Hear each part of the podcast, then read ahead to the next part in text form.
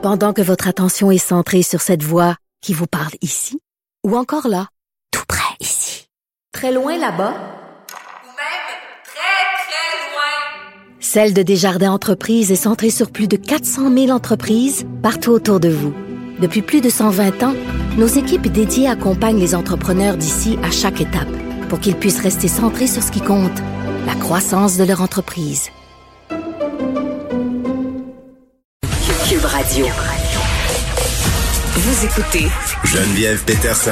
Cube Radio. C'est possible de mieux enseigner l'histoire autochtone dans les écoles. Je pense que tout le monde sait que oui et que ce serait même souhaitable. Un article qui a attiré mon attention euh, dans le 24 heures. Aujourd'hui, on était avec Bruno Rock, qui est coordinateur euh, des projets éducatifs au Conseil en éducation des Premières Nations. Monsieur Rock, bonjour. Bon, euh, je veux qu'on se parle un peu de comment on enseigne l'histoire, l'histoire des Premières Nations, de la colonisation à nos enfants. Moi, j'en ai trois des enfants. Euh, puis souvent, euh, j'ai l'impression que c'est un peu une patate chaude là. Puis il y a vraiment une différence, hein, parce que bon, j'en ai une de 14, une de 11, puis une de 6, et même entre les deux plus vieilles, là, il y a eu une différence entre la façon dont ont été abordés certains thèmes en lien avec les Premières Nations là, dans leur cours d'histoire. je veux qu'on se parle en premier lieu, Monsieur Rock, de la réforme de 2017. À ce moment-là, -là, qu'est-ce qui a changé? En fait, euh, dans la réforme de 2017, il y a eu quand même euh, quelques changements, quelques gains qu'on a eu, je dirais, parce qu'on a fait partie d'une table de consultation. Là. En, fait, même personnellement, j'ai représenté le Conseil en éducation des Premières Nations mm. euh, à la table de consultation. puis de ça, on a, on a soumis à peu près une 70 recommandations, je dirais, de changement.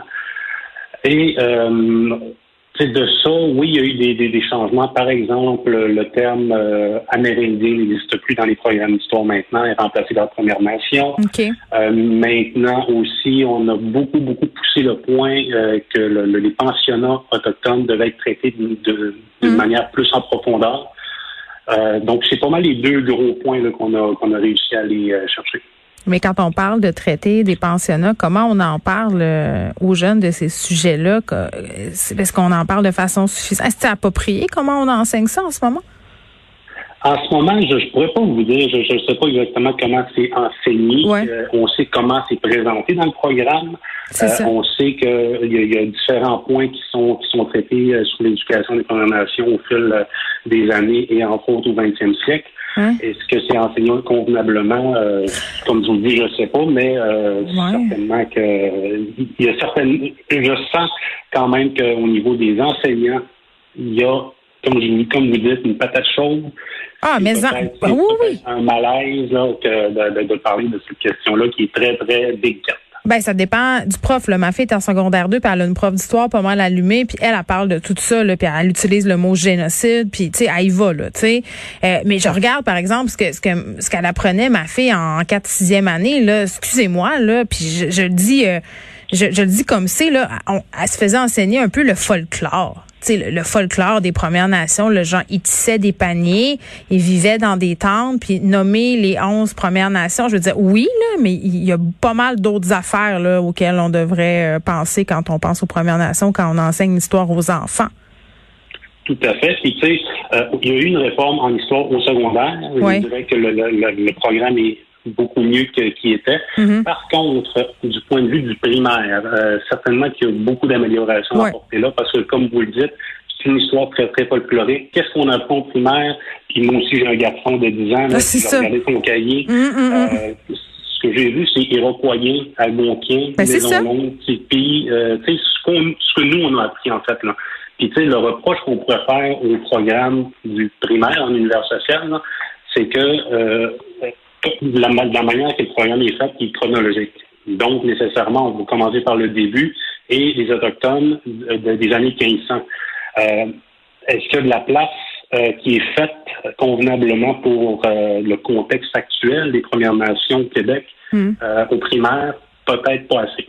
Mais, ben, vraiment pas assez. Je veux dire, dans les livres d'histoire, on passe de la conquête britannique à la crise d'Oka, puis après ça, on parle au, euh, comment on peut euh, mettre en contexte cette crise-là quand on ne sait pas qu'est-ce qui s'est passé avant, comment on peut parler de réparation, comment on peut parler de décoloniser la pensée puis l'histoire au Québec. Je veux dire, euh, c'est quand même, ça devrait être dans les cartons. Puis, quand, quand on a trouvé les corps euh, des enfants près des pensionnats euh, de Kamloops et puis euh, en Alberta un peu plus tôt cette semaine. Mes enfants, dans l'auto, on écoute la radio, on écoute les nouvelles, ils entendaient ça. Puis là, ils m'ont demandé c'était quoi? Ils m'ont dit c'est qu'est-ce qui s'est passé? comment on enseigne, comment on explique ça à des enfants, cette violence-là, puis ce racisme-là? Je savais pas quoi dire, monsieur Je le savais pas. J'étais démunie. C'est un malaise parce que malheureusement, ce qu'on a vu, que l'histoire démontre, je vais dire, qui est racontée par, euh, je vais dire, le Québec et le Canada, euh, c'est le bon côté de l'histoire, malheureusement. Mhm. euh, tout ce qui est, euh, tout ce que les Premières Nations, les Inuits ont subi euh, depuis 400 ans, on dirait qu'on essaye de, de, de, de, le cacher en dessous du tapis. malheureusement, là, on a des histoires comme Cameroun, justement, qui, qui sortent. Mm-hmm. Euh, mais on se doutait bien que on, sait très bien, nous, ce qui s'est passé, c'est-à-dire qu'on le vit encore aujourd'hui, euh, les chocs générationnels qui se sont faits. Mm. Mais comment, comment euh, apprendre ça à nos enfants quand nous-mêmes, comme adultes, de façon générale au Québec, on ne connaît pas cette histoire-là. Puis vous avez tout à fait raison de, vous sentir un peu euh, mal à l'aise par rapport à ça. Ben, c'est pas, oui, puis je me sens pas mal à l'aise de leur en parler, c'est important, mais tu sais, par exemple, mon fils, j'ai commencé un peu à y expliquer, puis sa question, c'était, ben, c'est, on était méchants, on était, tu sais, il y a six ans, fait que tu sais, ça devient, ça devient un gros sac de nœuds, puis là, tu veux expliquer, puis tu sais, il y a toute la, tu sais, ce qu'on appelle euh, la culpabilité historique, la culpabilité coloniale qui embarque là-dedans, puis tu sais, je parlais euh, avec une anthropologue du collège d'Unsic parce qu'on fait une opération un peu de décolonisation du collège puis elle en parlait bien euh, de la culpabilité historique puis coloniale. à un moment donné, c'est pas parce qu'on dit que c'est passé ça qu'il faut que les gens qui vivent ici aujourd'hui se sentent mal. Il faut juste l'admettre qu'il s'est passé ça puis embarquer dans une démarche de réparation, non? Oui, d'où l'importance du dialogue. Ben, le dialogue, euh, c'est certain que le dialogue n'est pas encore à point, je dirais, entre les Premières Nations et la population québécoise. Ben oui. Euh, D'où l'importance, on parle tout de, des concepts de sécurisation culturelle, euh, que ce soit évidemment à l'école, mais aussi dans, en milieu de travail. Tu sais, euh, les Premières Nations sont quand même présents euh, aussi en ville et, et ils reçoivent des services en ville. Donc, c'est extrêmement important d'en parler. Oui, puis si on vient à l'enseignement, parce que je pense que c'est par la connaissance que ça va passer, tout ça, est-ce qu'il y a beaucoup d'enseignants qui sont issus des Premières Nations qui, travaillent euh, au Québec?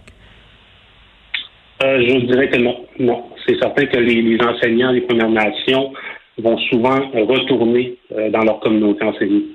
OK. Euh, puis je sais que vous avez proposé au ministère une quinzième compétence pour intégrer des connaissances plus marquées des Premières Nations euh, dans, dans le champ d'action des profs. Ça n'a pas été retenu, ça, pour faire partie du référentiel de compétences des futurs enseignants. Pourquoi, vous pensez?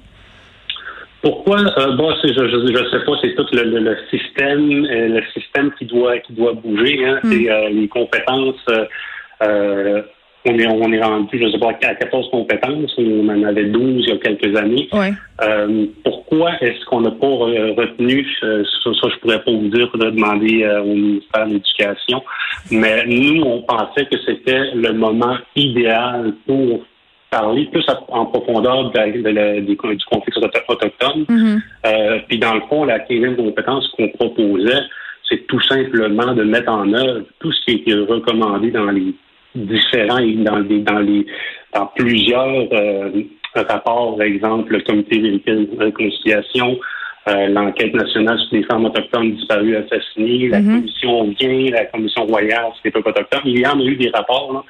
Puis souvent, ce qu'on disait, c'est qu'il fallait éduquer, je vais le dire comme ça, la population québécoise en général, pour essayer de rapprocher les peuples et d'essayer de, de, de, réduire, on va dire, les, cas de racisme. En fait. Ben oui, puis c'est le dialogue, puis l'éducation, puis l'enseignement, puis connaître notre histoire qui, qui, qui peut être réparateur, euh, puis qui peut nous conduire euh, à un endroit où justement euh, les deux camps vont pouvoir discuter ensemble sans se sentir invalidé, attaqué. Euh, puis ça, ça, se peut, ils l'ont fait au Collège d'Annecy.